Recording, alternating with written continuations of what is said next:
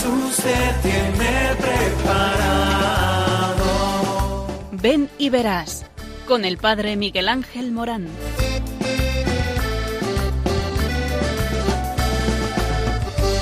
Aunque sean muchas las preguntas y si te surgen tantas dudas, es verdad lo que te canta.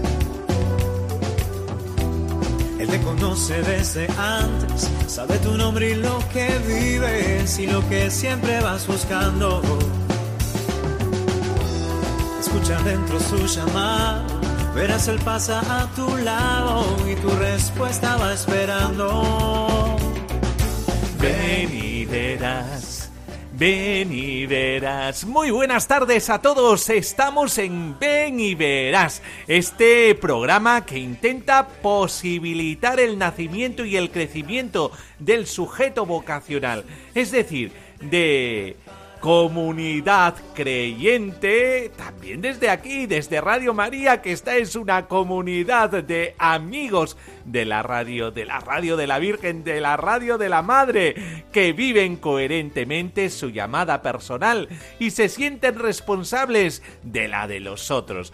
Por eso, el sentido de este programa, porque Dios te ama y porque Dios te ama, Dios te llama y porque Dios te llama, Dios te envía. Sí, somos comunidad, comunidades en las que se tratan de forma normal y frecuente los planteamientos vocacionales de todos y de cada uno. El objetivo no es sin más que surja alguna vocación. Y vocación a los diversos estados de la vida en la iglesia, a el sacerdocio, a la vida religiosa, a la vida matrimonial, y es que la vida del creyente es una llamada. Y por eso eh, crear un clima de fidelidad vocacional es imperioso. Y crear signos y lugares permanentes donde cultivar y mostrar la experiencia de Dios compartida, sólida y fundamentada que se dirige al corazón de la persona y le plantea llamadas, exigencias, invitaciones, la reflexión y la tradición de la Iglesia indican que normalmente el discernimiento vocacional se hace presente a lo largo de los itinerarios comunitarios, la celebración comunitaria y la oración como se hace en Radio María, que a través de la oración litúrgica, por ejemplo, eh, se puede surgir alguna vocación. Ojalá eh, todos aquellos que nos escuchéis os sintáis llamados escuchando Radio María. La comunión eclesial y la fraternidad con la campaña ahora eh, de pedir, pide, pide. es la campaña que estamos desarrollando en Radio María, porque así de eclesiales somos. Y es que unos rezamos por otros, y de ahí esta campaña de Radio María, el servicio de la caridad, la diaconía, este servicio que también hacemos en esta comunidad de evangelización, abriendo radios María en África o en otros continentes, el anuncio y el testimonio del Evangelio. Estas dimensiones que deben de estar siempre presentes y armónicamente coordinadas, están cargadas de fuerza vocacional y movilizan. Es una atmósfera que valora y defiende la fidelidad a la propia vocación, al sujeto, al situarlo ante una interpelación imposible de ignorar, una toma de decisión que no se puede dejar indefinidamente. Por eso, Radio María nos regala este programa. Ven y verás. Dios que te invita a estar con Él, a contemplarlo y irremediablemente como por osmosis el Señor te lleva al hermano y a entregar la vida al hermano. Pues comenzamos este miércoles con Ven y verás el programa que habla de ti, de tu vida, de tu vocación.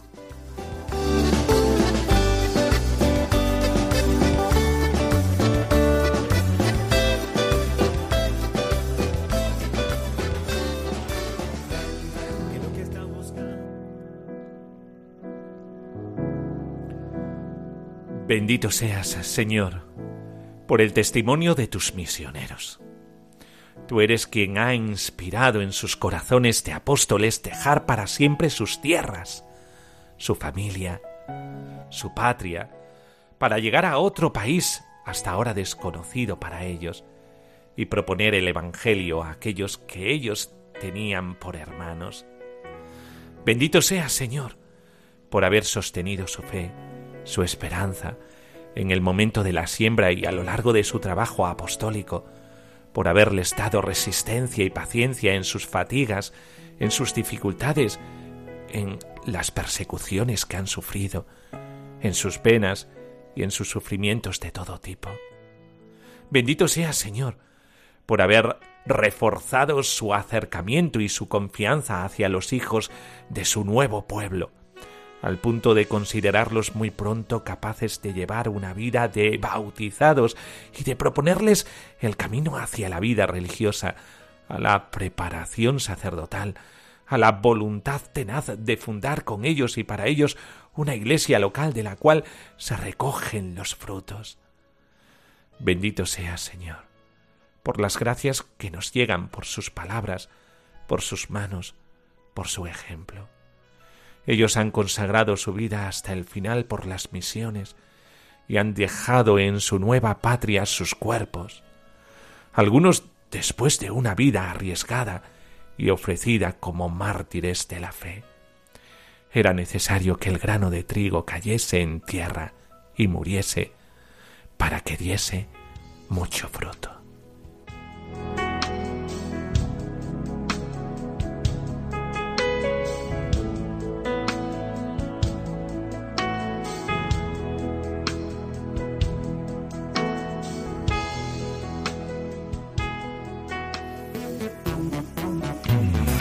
Que sí, que un monasterio se abre y se abre porque quiere que los demás tengan la experiencia de lo que hace un monje, el monasterio benedictino de Santo Domingo de Silos de la congregación de los Solesmes al igual que en otros años, eh, están realizando lo que denominan experiencia monástica, una actividad ofrecida a todos aquellos que eh, quieran eh, tener un retiro de discernimiento dirigido a hombres entre 18 y 45 años, con el que se pretende dar a conocer la vida monástica benedictina a quienes puedan estar interesados en ella.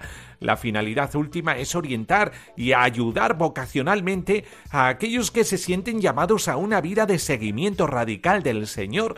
Esta iniciativa surgió tras la creación de la página web www.sermonje.eu destinada a ofrecer un panorama de la vida monástica pensado como una ayuda a discernir una posible vocación.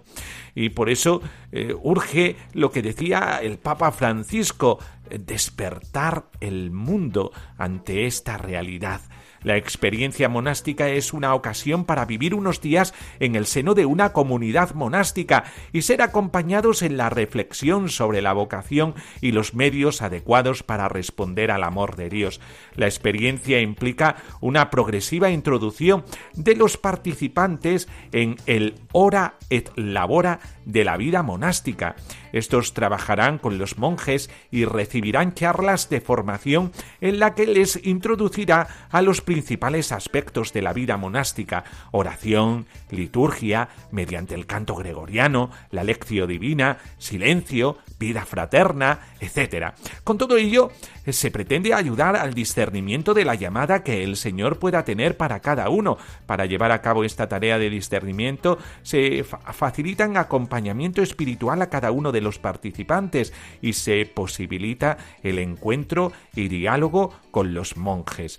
Esta experiencia tiene lugar en Silos y va a tener lugar este mismo año 2018 del 31 de julio al 6 de agosto del 2018.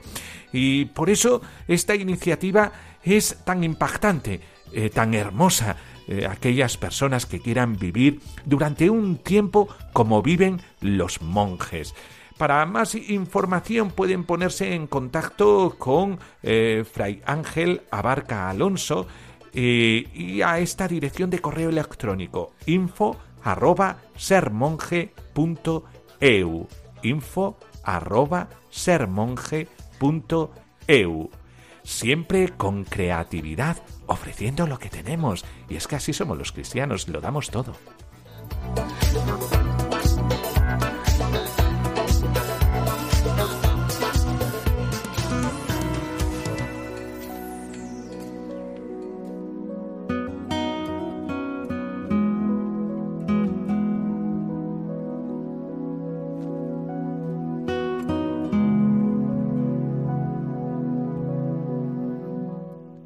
El año 30, el día 5 del cuarto mes, encontrándome yo entre los deportados, a orillas del río Quebar, se abrió el cielo y contemplé visiones divinas.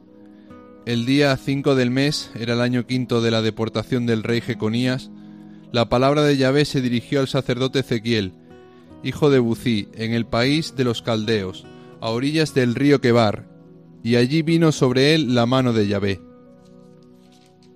Luego me dijo, Hijo de hombre, todas las palabras que yo te dirija, guárdalas en tu corazón y escúchalas atentamente. Anda, ve donde los deportados, a los hijos de tu pueblo, les hablarás y les dirás, así dice el Señor Yahvé, escuchen o no escuchen.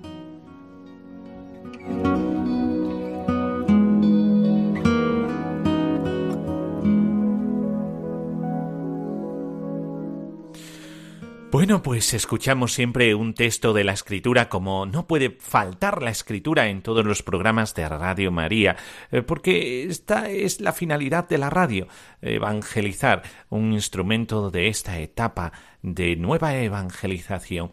Y deciros que al final del programa eh, vamos a tener un eh, momento para los oyentes y este momento para los oyentes eh, de participación eh, se puede preguntar lo que fuera sobre la vocación, sobre la vida cristiana, sobre aquello que esté rondando en vuestro corazón, todas estas cosas que nos pasan a nosotros, ¿verdad? Que no sabemos cómo expresarlo o que queremos compartir con, con los demás, sobre todo, sobre todo sobre la vocación y sobre el llamamiento, el llamamiento de Dios.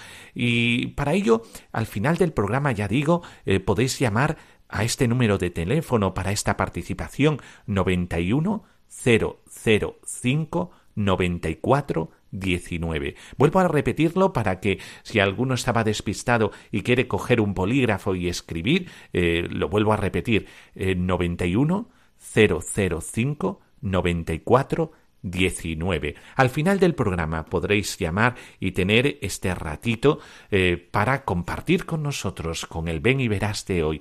Y que sí, que Dios sigue llamando y la llamada es estar con, estar en comunión. Y por eso, cuando nosotros contemplamos eh, la llamada como comunión, eh, tenemos que preguntarnos también sobre qué significa ser hombre, eh, quiere decir entrar en comunión con Dios y con los demás. Pues sí, la vocación tiene que ver mucho con esto, la vocación como llamada a estar con Dios. La Escritura nos presenta la vocación como un acto con el que Dios será a sí mismo uno que le responda. Y será a sí mismo a este que, eh, que le responda, a e, el hombre eh, que emerge eh, del cosmos como palabra creada, respondiendo a la palabra creadora. Y este es el hombre, este ser creado por su existencia, es ya una respuesta a la llamada de Dios. Pero la llamada de Dios asumirá un contenido cada vez más pleno, convirtiéndose además de llamada a la existencia en llamada para estar con Dios. Es lo que nosotros siempre denominamos alianza el estar con Dios. Y el estar con Dios nos impulsa a estar con los otros. ¿eh? Pero es importante saber esto, que la llamada siempre comienza con la relación que yo tenga con Dios. Si yo no tengo relación con Dios, ¿a qué voy a ser llamado? Pues no soy llamado a nada. ¿Eh? ¿Por qué? Porque no, no tengo esa relación. Es Dios quien llama. Y yo estaré dispuesto a secundar una llamada si tengo presente a Dios en mi vida. Por eso es tan importante la trascendencia y es tan importante estar a la escucha y es tan importante la relación con Dios. Y solamente eh, el hombre que ha sido creado por Dios puede sentirse completado cuando se pone esa creación en manos del Creador. Estar en comunión con Dios significará para el hombre realizarse y ser él mismo. Dice el Concilio Vaticano II en la Gaudium et Spes 19, la razón más alta de la dignidad del hombre está en la vocación a la comunión con Dios. Fijaos lo que nos recuerda el concilio. El episodio bíblico que nos presenta a Dios paseando en el paraíso terrenal para entretenerse familiarmente con el hombre, nos manifiesta cuál es el fin de la creación del hombre. El pecado eh, no destruyó ese fin. Siempre ofrece Dios la misma familiaridad, aunque su alcance eh, pasa ahora a través del misterio del sufrimiento y de la muerte. Si alguno me ama, el Padre le amará, y vendremos a él, y haremos en él nuestra morada, dice Juan 14, 23. Después del pecado, Dios siguió tejiendo el hilo que reanudará el encuentro que se había roto bruscamente. Este es el sentido de toda la historia, amado oyente, en general, y de la revelación bíblica en particular. Toda palabra de Dios que se nos ha revelado proviene de su voluntad de entrar en comunión con nosotros, esto es lo que hace la palabra. Dios te dirige la palabra para ponerse en contacto contigo, para tener una relación contigo. Y dependiendo de la profundidad de esta palabra y del sentido de estas palabras, pues eh, será una relación más íntima o no. La historia bíblica se puede resumir en esto el esfuerzo paciente y continuo de Dios para encontrar al hombre, Únicamente para esto Dios se ha revelado, como nos recuerda también el concilio en la Dei Verbum, que dice con dicha revelación Dios invisible habla en su gran amor a los hombres como amigos y se entretiene con ellos, invitándolos y admitiéndoles a la comunión con Él. Esta búsqueda apasionada de Dios demuestra constantemente una característica propia divina, la gratuidad absoluta. La llamada procede siempre de la soberana libertad del amor. Por eso mismo es extremadamente discreta. Dios se revela lentamente, progresivamente, adaptándose a la capacidad de respuesta del hombre y llevándole con paciencia a la madurez. El Dios, dueño y Señor, se muestra poco a poco Padre y amigo. La relación privilegiada que Él desea establecer con su criatura se mostrará patentemente a los profetas, que lo expresarán en el símbolo del encuentro nupcial. Pero el sentido de todo esto es todavía prefigurativo y oscuramente intuido. Será el don del Hijo en la encarnación quien explicará luminosamente lo que significa la comunión con Dios. Por eso, Cristo te llama como palabra viva del Padre. Es Él, es Cristo quien te llama.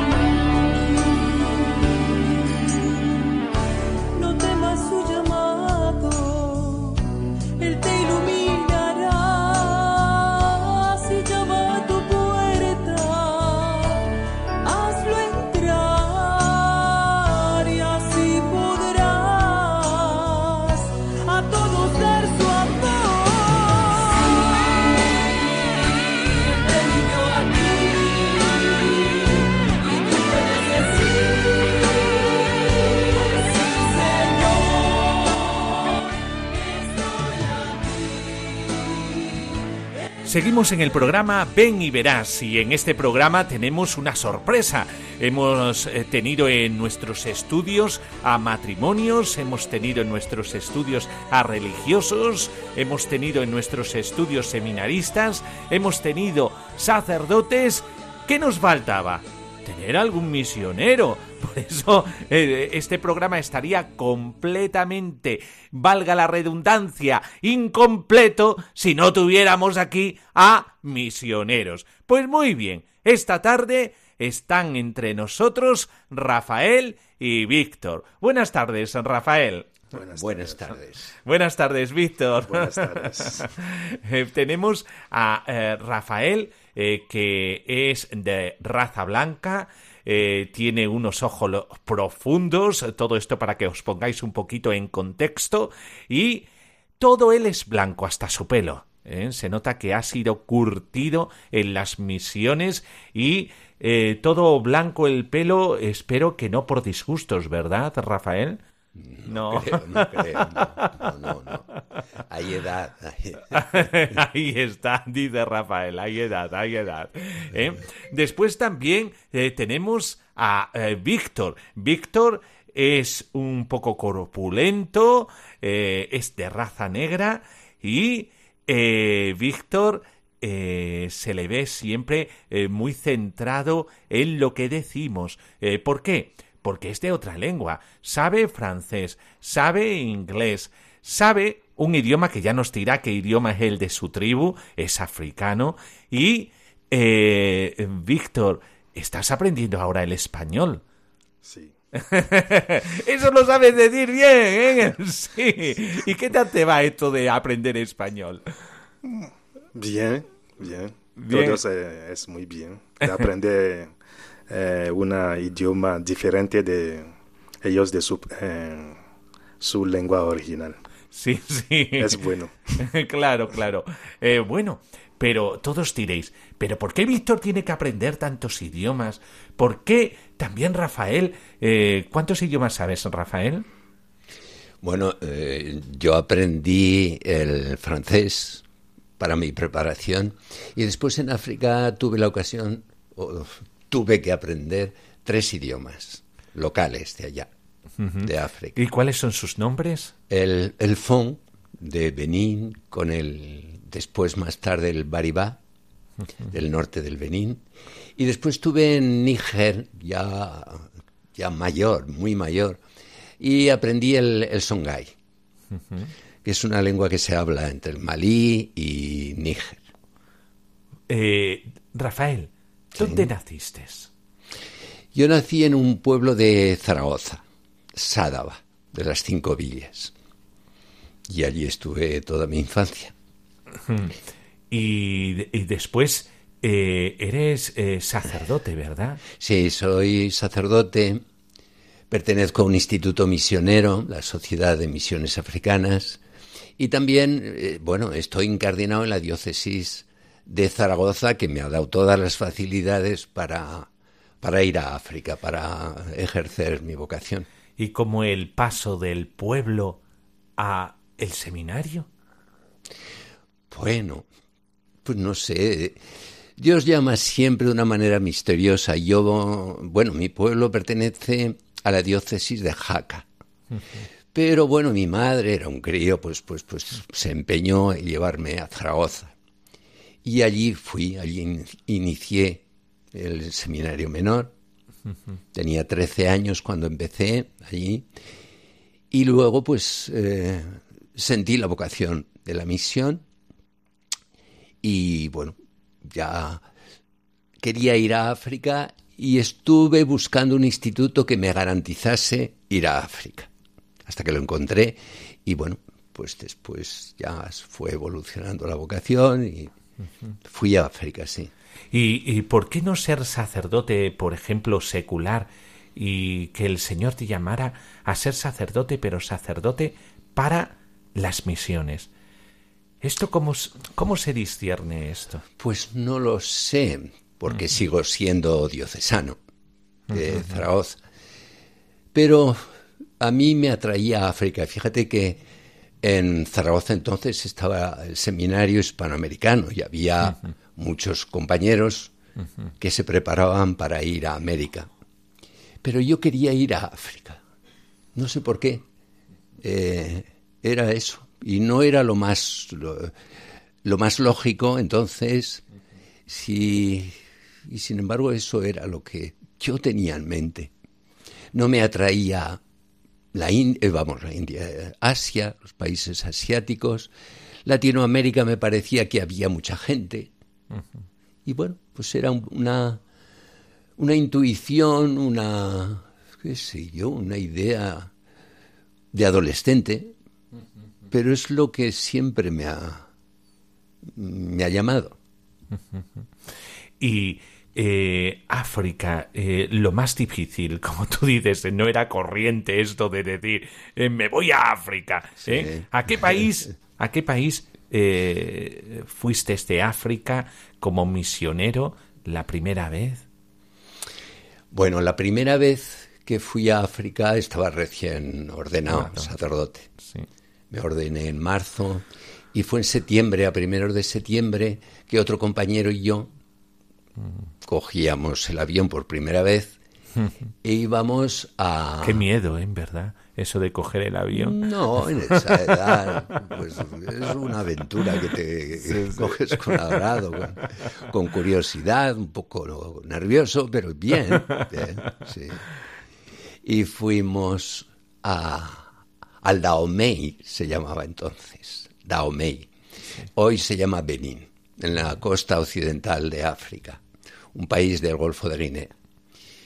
Y allí inicié mi, bueno, pues mis inicios misioneros en el sur del Benín, dentro de, bueno, pues de una cultura, fon, de, dentro del mundo del vudú, que es el origen, el Benín, de, de esta religión africana. Aprendí la lengua, el fon, eh, y eso era una empresa, pues no era corriente, no era fácil aprender la lengua y al mismo tiempo pues iba recogiendo tradiciones, leyendas que me contaban los ancianos, la gente mayor. Y eso, pues, qué sé yo, me daba mm, una, una profundidad en el conocimiento de las tradiciones africanas y recogí un montón de, de, mitos, leyendas. Sí, sí.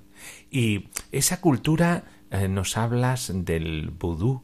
Sí, Esa cultura, ¿qué concepto de Dios tiene? Eh, ¿Es necesario eh, para esas tierras la evangelización? El concepto del Dios cristiano, que mm, sería incorrecto decir esto del concepto, porque el Dios cristiano está vivo es más que un concepto, es Él, es Jesucristo que nos trae al Padre. Eh, ¿Cómo necesitan esas tierras al Dios de Jesucristo? Bueno, pues el, el vudú es una religión, es una estructura religiosa y por lo que he leído, me he informado, es quizá en este punto de África donde hay una estructura de religión.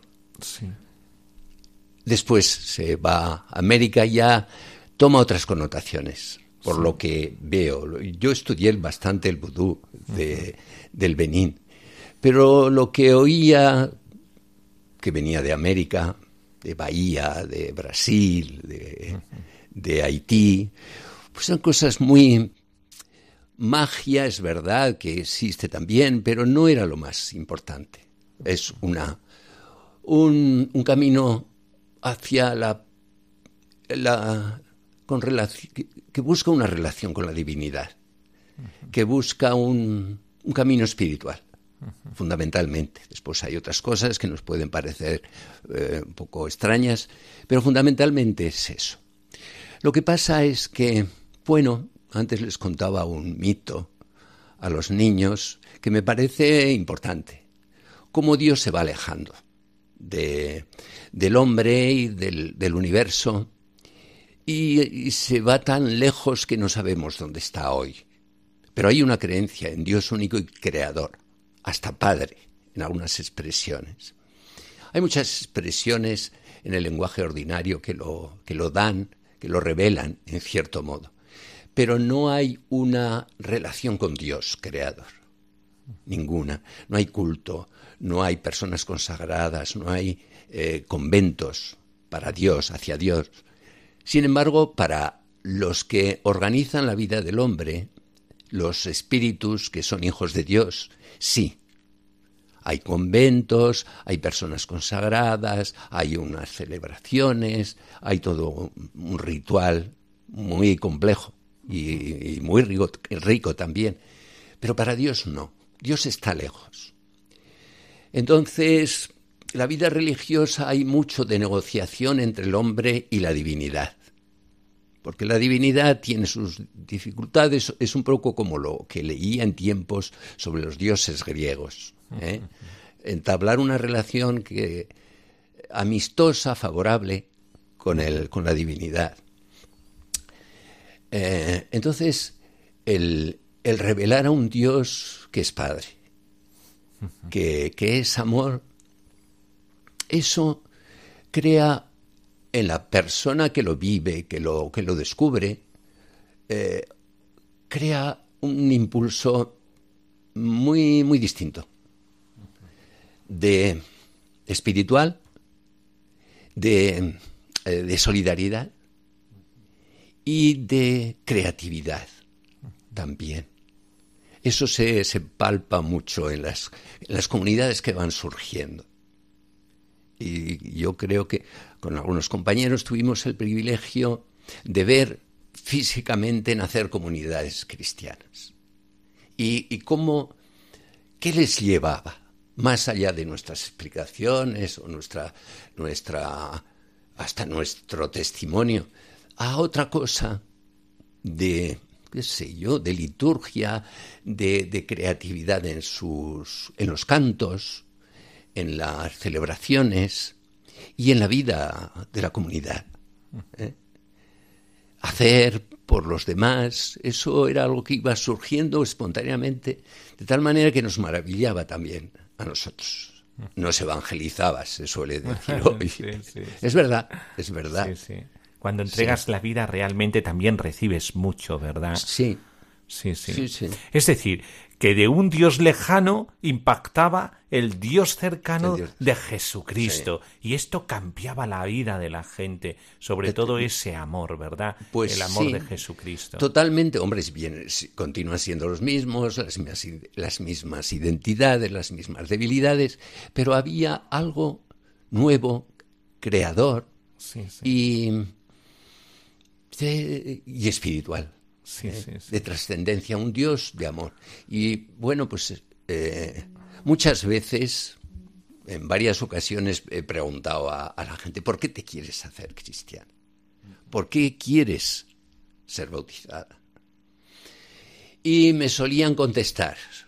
Y textualmente uno me dijo, mira, hemos, os, hemos visto cómo, cómo actuáis, cómo vivís.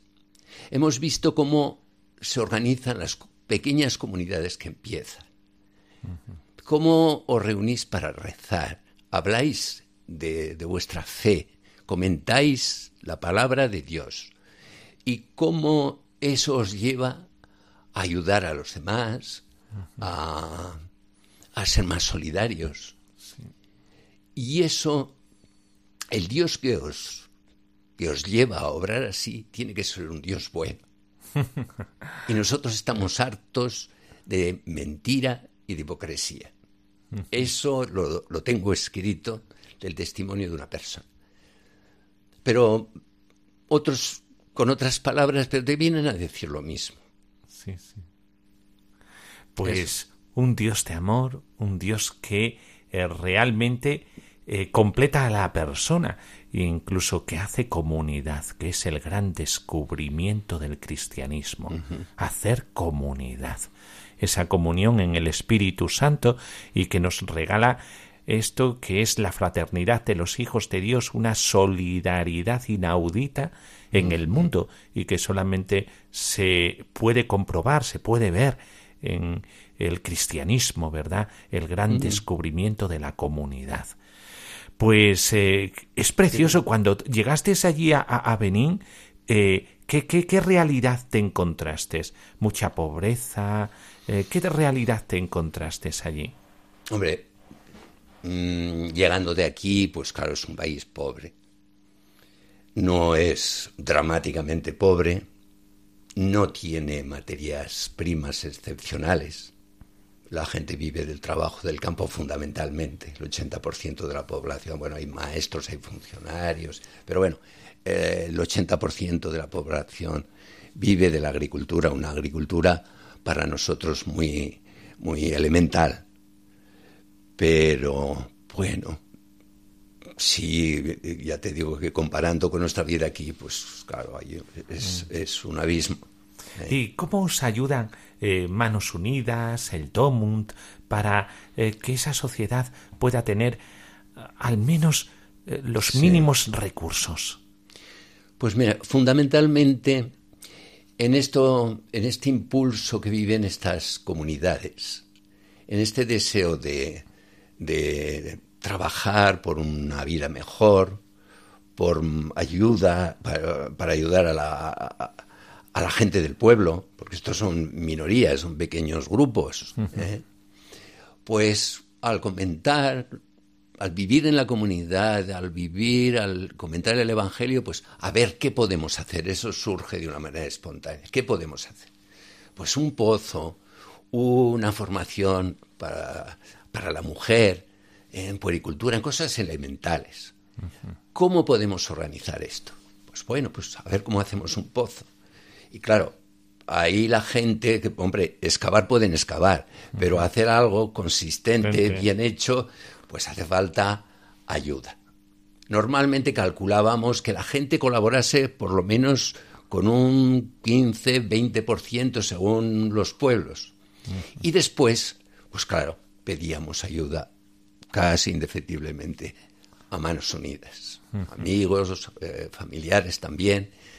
Entonces les explicábamos eh, dónde estaba el pueblo, las necesidades que había, cómo, se, cómo la gente vivía, cómo eso, ese le presentábamos el proyecto y cómo la gente se hacía responsable de ese proyecto. Un pozo, ya te digo, lo es lo más eh, común.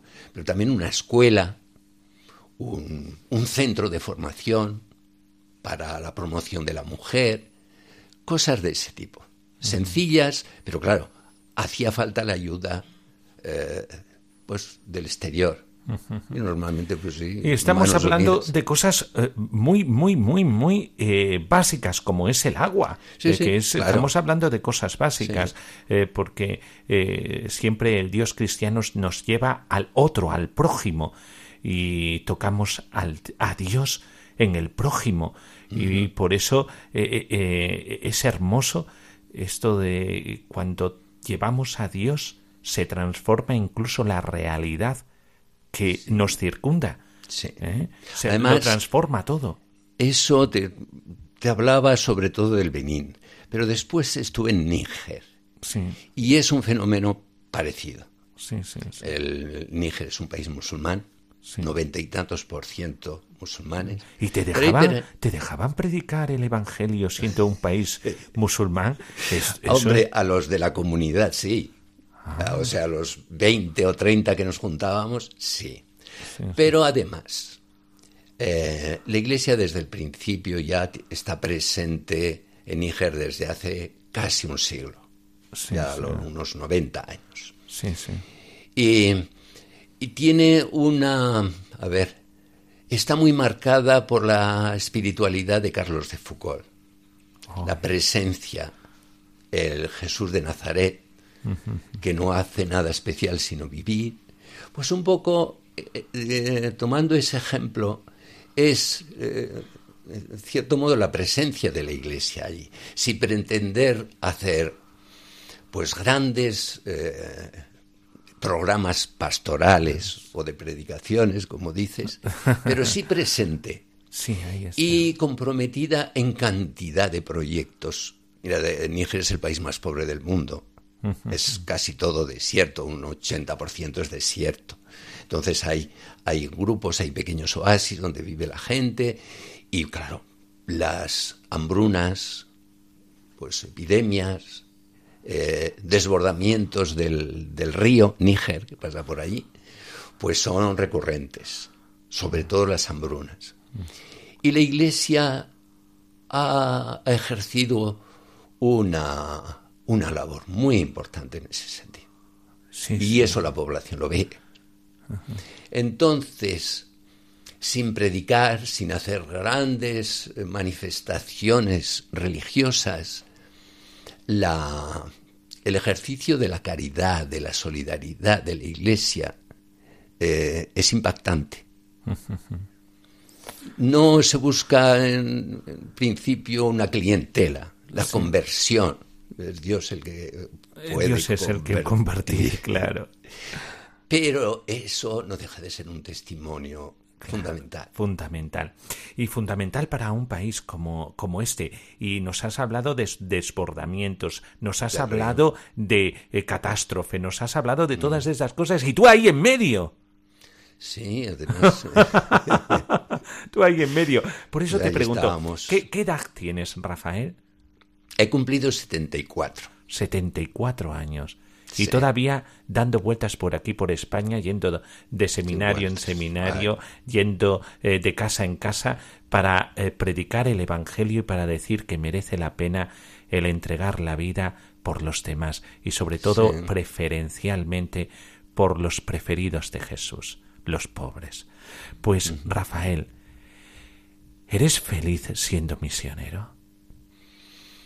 Sí, sí. Sí, eh, desde luego que no me cambiaría por otra vocación. no te cambiarías. Tú repetirías de nuevo. Feliz es, bueno, pues estar en paz. Sencillamente así, bueno, manteniendo la mejor relación posible con Dios, con mis compañeros, hermanos. Sí, muy, feliz, en ese sentido muy feliz. Muy feliz. Y Víctor, eh, poca cosa porque yo sé que tienes dificultades para poder hablar, por eso te he dejado eh, para el final. Eh, ¿Qué edad tienes, Víctor? Treinta y... 30 35. 35. ¿Tú de qué país eres? Eh, soy de Togo. De Togo. Muy, muy cerca de Benín, ¿verdad? Sí, sí. En el Golfo de Guinea, en África Occidental. Sí. Y eh, eh, estás de misionero en otro país, ¿verdad? sí, después de mi ordenación sacerdotal, trabajar en Costa de Marfil por tres años. ¿Y cómo que eh, te surgió esta vocación de ser sacerdote y misionero? Es, difícil a decir. Claro. Pero eh, eh, digo que la vocación misionera, ¿cómo le dice? Es venu en francés. Llegó. Llegó, cuando me gusta viajar.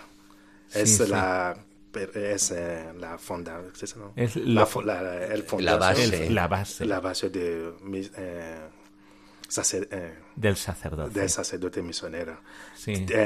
tengo dos tíos que son curas diocesanos. voy que pensó a este, antes que los diocesanos no trabajaban muy con mucho celo. mucho celo como los misioneros. Como los misioneros. Eh, porque los misioneros eh, trabajan eh, en un lugar, después se van a otro. Se van a otro, pero los diocesanos hay parroquias, de, una parroquia en el, mismo, en la misma ciudad, en el otro. Es decir, visto que eres de espíritu inquieto, tienes que moverte. Sí, me, me, gusta moverte. Y, eh, Víctor, ¿eres feliz siendo misionero? Sí, es muy feliz, porque descubrir eh, muchas cosas, la gente, cómo este, esta gente vivir, la manera. Eh, cuando llegué a ser misionera, como misionera, pensó que yo es el centro de la misión, que me, me va a dar algunas cosas a, la gente, pero cuando llegué me he aprendido de la gente. Es un, eh, descubierto muy feliz. Sí, es un descubrimiento feliz. Ver cómo también los demás te evangelizan. Porque cuando uno entrega la vida, la recibe en abundancia y la gana, ¿verdad, Víctor? ¿Eh? Víctor tiene una sonrisa de oreja a oreja, ¿eh? Así es que eh, esto es el testimonio, el testimonio de una vida palpable, la vida de Rafael, la vida de Víctor, eh, que quieren seguir evangelizando. El amor de Jesucristo no puede parar ni tiene fronteras. Por eso, Víctor, ¿qué haces aquí en España? ¿También en España? Sí. ¿Y, qué haces aquí en España? No, de, ante, em, como le dice, hay seis, seis meses que llegó. hace, seis, meses, que, has estado, que estás aquí y estás aprendiendo el idioma. Fantástico. Otro más en otro más. Es decir, no tiene fronteras ni tampoco tiene eh, límites lingüísticos, ¿no? Tú lo que quieres es predicar a Jesucristo. Ahí está. Ahí está. Qué alegría. Bueno, pues Rafael, muchísimas gracias por tu testimonio, Rafael, de tantos años dedicado a la misión. Muchísimas gracias, Víctor, por esta vida que empieza y que es apasionante, eh, tan apasionante que se nota la alegría siempre cuando hablas con alguien eh, que eh, vive lo que está haciendo. Muchas gracias, Víctor. Muchas gracias. Gracias, gracias a vosotros. Y seguimos en el Ven y Verás.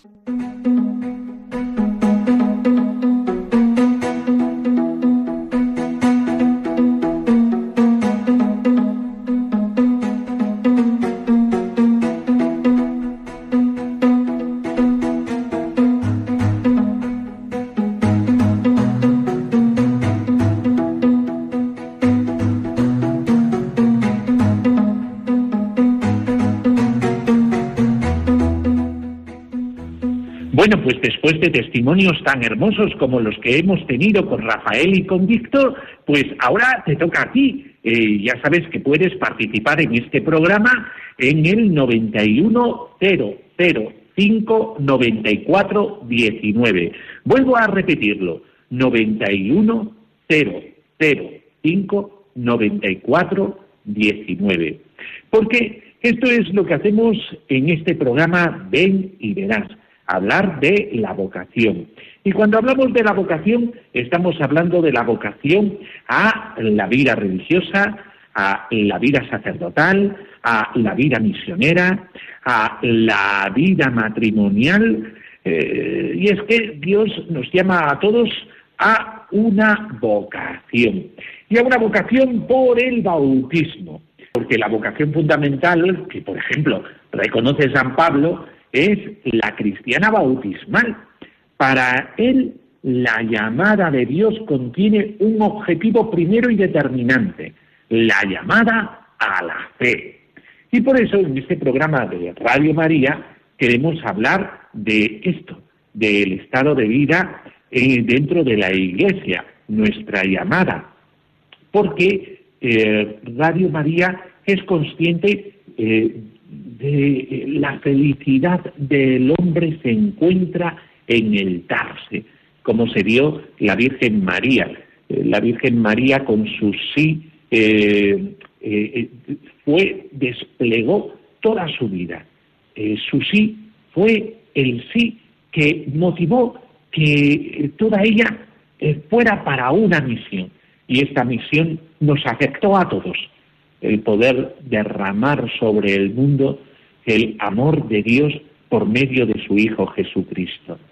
También tú tienes una llamada y esta llamada es la llamada a tu vocación cristiana y descubrirla es eh, precioso, es aquello eh, que te da el poder eh, sentir la felicidad que te aguarda cuando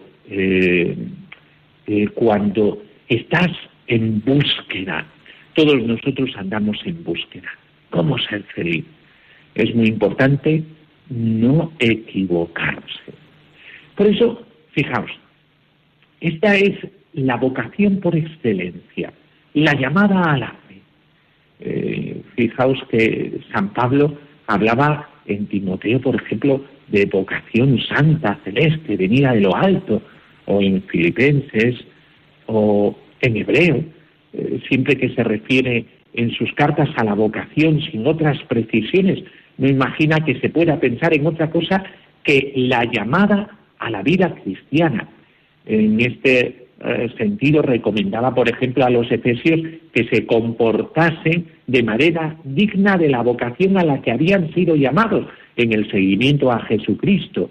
Y recordaba a los colosenses, es la llamada de Dios la que os ha reunido en un solo cuerpo. Es tan importante el sentir la llamada a la que eh, Dios te empuja que también tiene sentido tu vida eh, cuando eh, le dices sí al Señor, como la Virgen María. Por eso podrá el hombre tener cualidades particulares y bienes específicos de carácter excepcional, sentirá el cristiano un atractivo particular interno a un determinado género de vida o estado de vida, pero fundamentalmente y en la raíz de toda acción de Dios respecto al hombre se encuentra su vocación cristiana, la vocación a la transformación en Cristo, que se concreta y se realiza en el bautismo. Las demás vocaciones, comenzando por ese ser consciente de criatura, y siendo consciente de criatura también está el que te vas haciendo progresivamente, eh, pues eh, está este germen de vida, el germen que te regala el bautismo.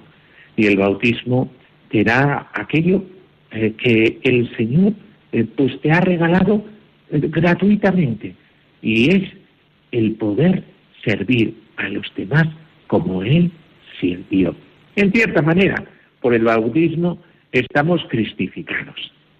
Y por eso descubrir el plan de Dios, que todo hombre es concebido y llamado en Cristo.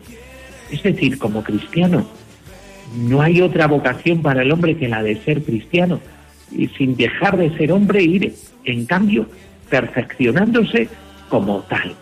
¿En dónde?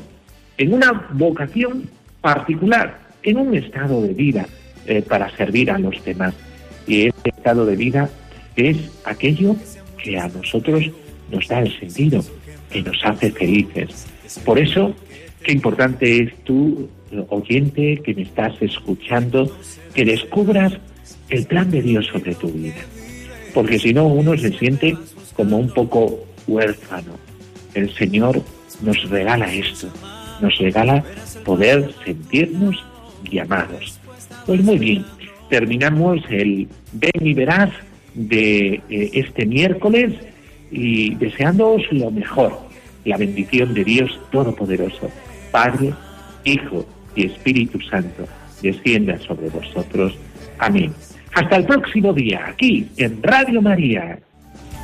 Ven y verás, ven y verás, alguien te ama y quiere mostrarlo. Ven y verás. Ven y verás con el Padre Miguel Ángel Morán. Jesús te tiene preparado.